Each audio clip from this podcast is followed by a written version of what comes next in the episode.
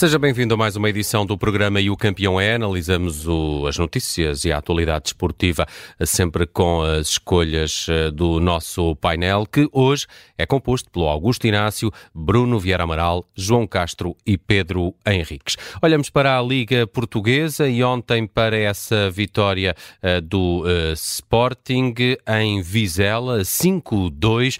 Começou a perder essa partida, mas saiu de Vizela com uma goleada Também ontem tivemos uh, uh, o primeiro jogo desta 18ª jornada, primeiros jogos da segunda volta do campeonato, uh, com o Braga a ir vencer a Famalicão por 2-1, uma vitória ao cair do pano que mantém o Braga mais perto dos lugares cimeiros da tabela. Também vamos olhar daqui a pouco esse Benfica Boa Vista, a partir das 8 e um quarto que terá relato aqui na Rádio Observador. Começamos com o Sporting e aproveito a presença aqui do João Castro eh, conosco esta sexta-feira. Eh, João, o que é que mais gostaste da prestação do teu Sporting em Vizela? Um jogo que eh, começou eh, complicado, mas que depois se orientou para, para, para o lado dos verdes.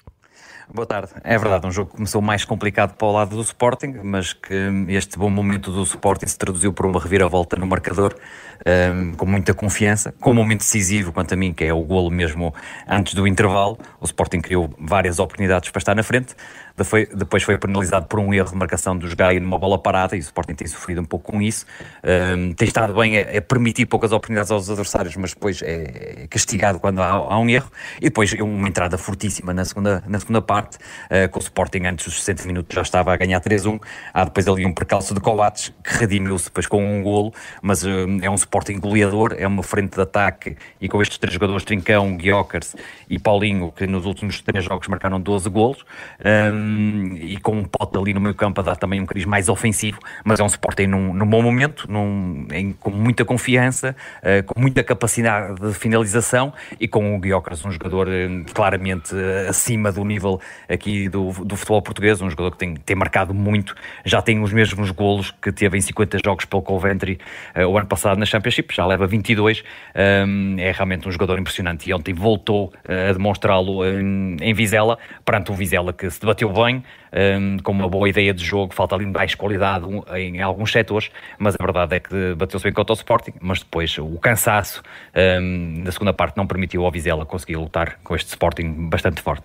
Augusto Inácio, uh, o que é que mais gostaste também da exibição do Sporting em uh, Vizela? Sai de Vizela com um 5-2. Boa noite a todos. Aquilo que eu mais gostei foram os três pontos, em primeiro lugar, é sempre o mais importante. Agora, claramente que o João Castro já descreveu aí, e há dois momentos importantes no jogo, que é o finalizar da primeira parte, em que o Sporting empata, e o início da segunda parte, em que o Sporting marca o segundo gol.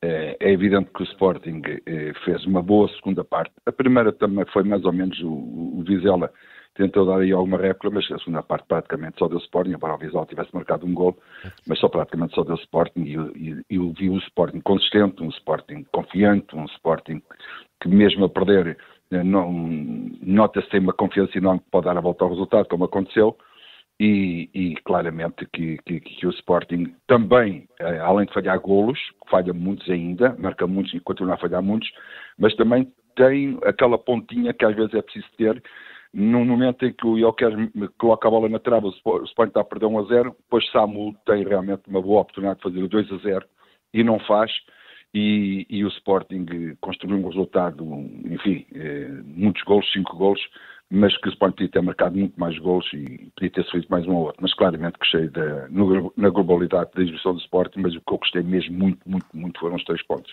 Hum. Uh, Pedro Henriques, uh, não há uh, grandes casos nesta partida em Vizela? Ah, dois penaltis pelo sinal a favor do Sporting. Afinal há. Um, pois, exatamente. Faltou-me o sem falta, não escutei ontem, peço desculpa. Pedro. Sem falta. a questão é que como ficou 5 a 2 e o Sporting foi resolvendo as coisas, acabou por não ter impacto, mas se porventura o Sporting não tem ganho, Uh, hoje abriam, abriam comigo de certeza aqui o, aqui o nosso campeão. Isto para dizer que, como é óbvio, muitas vezes esses lances onde as equipas de arbitragem não conseguem resolver, e digo equipas de arbitragem porque são dois penaltis claros de televisão, então o do minuto 67, que é uma, uma falta do Buznik, que dá um estalo na cara do Coates, nós aqui no direto, enfim, é, é, é tal questão, nós estamos a fazer o direto, não referenciámos até porque a televisão não deu uh, qualquer tipo de repetição desse lance. Depois, a seguir, quando começamos a perceber o, e vou buscar os lances, etc., é começamos a perceber que há ali qualquer coisa e depois há um programa que a própria televisão faz a posterior que mostra determinados lances e aí então deu para perceber.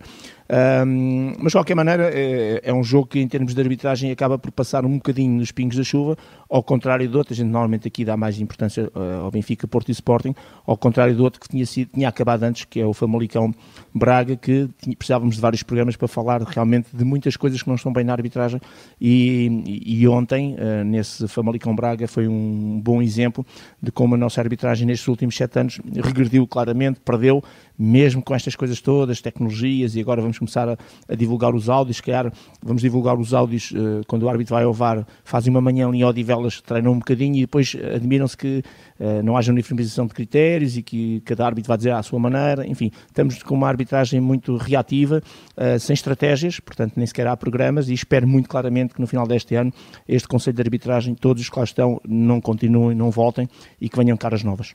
Uhum. Uh, o que me pareceu, uh, só, só um bocadinho ainda em relação ao Famalicão uh, Braga, não sei se, se concordam, Pedro Henrique, é que Arthur Jorge, no final do jogo, tem uma reação, e nós sabemos também como é António Salvador com os seus treinadores, até parecia que estava ali com o lugar em perigo, tal foi o alívio daquele, daquele golo ao, ao cair é verdade, do pano. Não é? é verdade, é verdade. Não sei se é sentiste isso também, Augusto Inácio. Eu senti que, é verdade, que é Arthur Jorge respirou de alívio pelo seu lugar no Braga por mais um, uns tempos. O normal no Arthur Jorge, até porque eu conheço também um bocadinho, é, é que ele é um, uma pessoa um bocadinho efusiva, claro, mas dentro daquela, daquela calma que ele aparenta.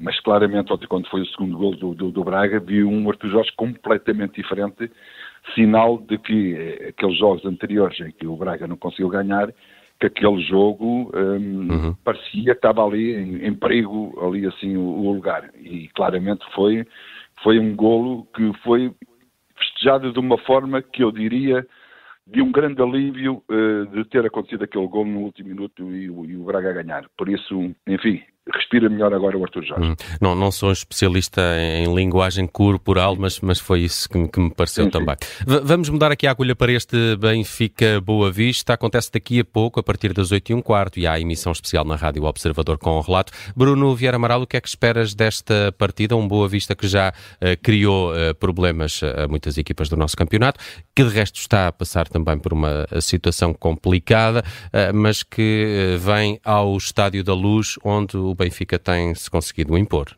Sim, eu vou pegar nas palavras do Augusto Inácio e vou dizer que o que interessa, eh, mais do que tudo, são os três pontos. Uhum. Uh, isso é o mais importante. O Benfica uh, não pode desperdiçar pontos, não se pode atrasar mais em relação ao Sporting e não, não, não, não pode desperdiçar pontos jogando em casa ainda contra uma equipa que foi a única que derrotou o Benfica neste, neste campeonato, logo na primeira jornada. É verdade, num momento também diferente para as duas equipas. Hoje eu só vejo uma maneira do Boa Vista tirar pontos ao Benfica no Estádio da Luz, é uh, levando um, um autocarro de dois andares.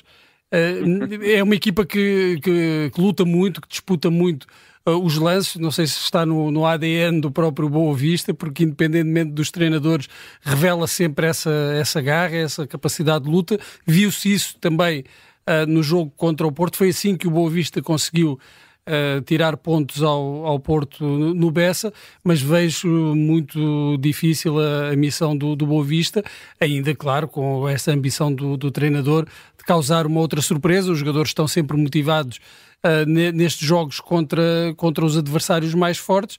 Agora, o Benfica precisa dos três pontos, sim, eu espero também, uh, como bónus, que a exibição seja melhor do que foi a última uh, contra, contra o Rio Ave. O Benfica precisa de jogar mais do que jogou nesse, nesse jogo, apesar de ter sido um bom resultado. Não tem a, a, a atenuante de ter tido um jogo a meio da, da semana, como na, na, na, semana anterior, na jornada anterior, e espero um, um, um também um Benfica uh, muito provavelmente a lançar, Roger Schmidt a lançar, não sei se de início, provavelmente não, mas a lançar Marcos Leonardo para tentar também beneficiar desse tónico que ele teve com uh, uma estreia que lhe correu francamente bem com um gol marcado. Uh, João Castro, con con concordas com esta análise do Bruno Vieira Amaral? Há poucas hipóteses do, do Boa Vista uh, uh, levar pontos aqui do Estádio da Luz esta noite? Olha, será sempre um jogo difícil para o, para o Boa Vista. O Benfica também vem de bons resultados, uma boa sequência e, portanto, será difícil. Agora, é um Boa Vista, e, o Bruno resumiu isso, é um Boa Vista claramente um, trabalhador e muito lutador nos seus jogos. E tem jogadores que podem realmente causar algum perigo. E lá está. Depende da sequência do jogo. Se o Boa Vista marcar primeiro, acho que tem hipótese de realmente lutar por pontos, assim como o Rio Abo fez uh, até à expulsão. Portanto, o Boa Vista pode também fazer o mesmo, se conseguir surpreender o Benfica numa fase inicial e marcar realmente primeiro com o Benfica. Se não marcar primeiro será sempre mais difícil, a meu ver, até porque o Benfica joga em casa, uh, mas é uma equipa com Bozinic na frente, tem o Tiago Moraes, portanto, acho que há ali bons jogadores realmente do Boa Vista um, que, podem, que podem causar algum perigo. Agora o Benfica claramente, acho que vai jogar o mesmo 11, digo-te já, acho que o Pedro Henriques vai apresentar o mesmo 11, um, porque o Pedro Henrique vai aqui dizer o, o, mesmo 11, porque o Roger Smith não é muito de, de alterações, um, só se houver alguma situação física que eu esteja, um, que eu não tenha conhecimento, mas a verdade é que este Boa Vista pode causar aqui algum perigo, se o Benfica também deixar o Boa Vista entrar um bocadinho no jogo, ou seja, se entrar desinspirado, o Boa Vista ganhar alguma confiança. Se o Benfica entrar inspirado e acabar por marcar primeiro, será muito difícil para o Boa Vista esta noite tirar pontos do uhum. Benfica na luz. Temos que ir aos campeões, mas Pedro Henrique, tens esse 11 do é o Benfica? 11, é o mesmo, é o mesmo. A única novidade que eu posso apresentar aqui é dizer o número das camisolas deles, mas é exatamente o mesmo. Portanto, é o mesmo 11 com Turbina, António Silva, Otamendi, Orsens Morato, João Neves, Colcochu, Di Maria, Rafa, João Mário, Artur Cabral. Quando é que isto muda? Poesia, poesia pura. Pedro. Exatamente, o, exatamente. O Colcochu, se levar um cartão amarelo, então aí sim ficará de fora do próximo jogo de, uh, do campeonato. Portanto, não uhum. tem nada a ver com a taça da Liga agora para a semana. Muito bem, Pedro, fico contigo para saber quem é o teu campeão e a tua nota. Sim, tem que ir para a Seleção Nacional de Handball, mais uma vitória sobre a Eslovénia.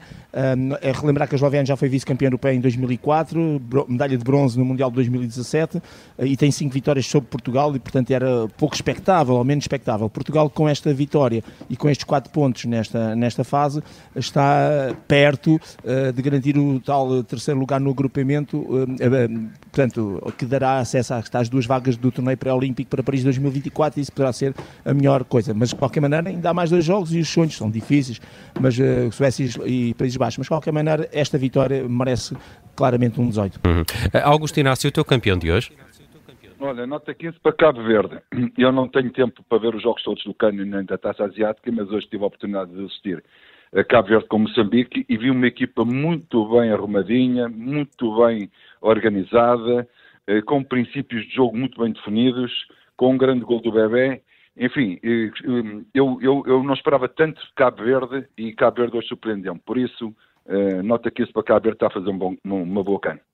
Muito bem, João Castro, o teu campeão de hoje?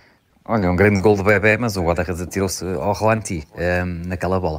Um, ehm, Deixa-me, o campeão hoje vai para os dois avançados do Sporting, Guiocas com 13 golos, Paulinho com 9, tão criticado, mas a verdade é que tem mais golos que qualquer ponta-lança do, do Benfica e, e, do Porto, o segundo ponta-lança do Sporting, a beneficiar muito da presença do sueco no 11 titular junto, a, junto a ele. Portanto, os dois pontas-lança do Sporting realmente, um, ehm, e para a seleção dando bola, obviamente, nota 18 pela grande vitória.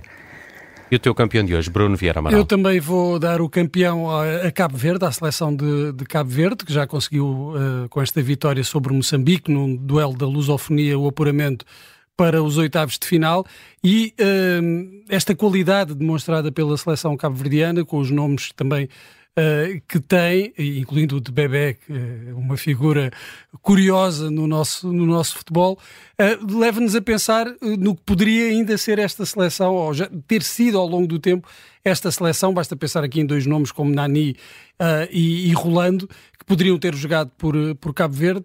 Uh, o que é que esta seleção poderia ter feito ao longo da história? Para já está a fazer uh, história neste ano.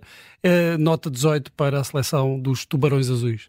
E está feita mais uma edição do programa E o Campeão é, hoje com os comentários do Augusto Inácio, Bruno Vieira Amaral, João Castro e Pedro Henriques. Há mais futebol daqui a pouco com a emissão especial de desporto desse Benfica Boa Vista.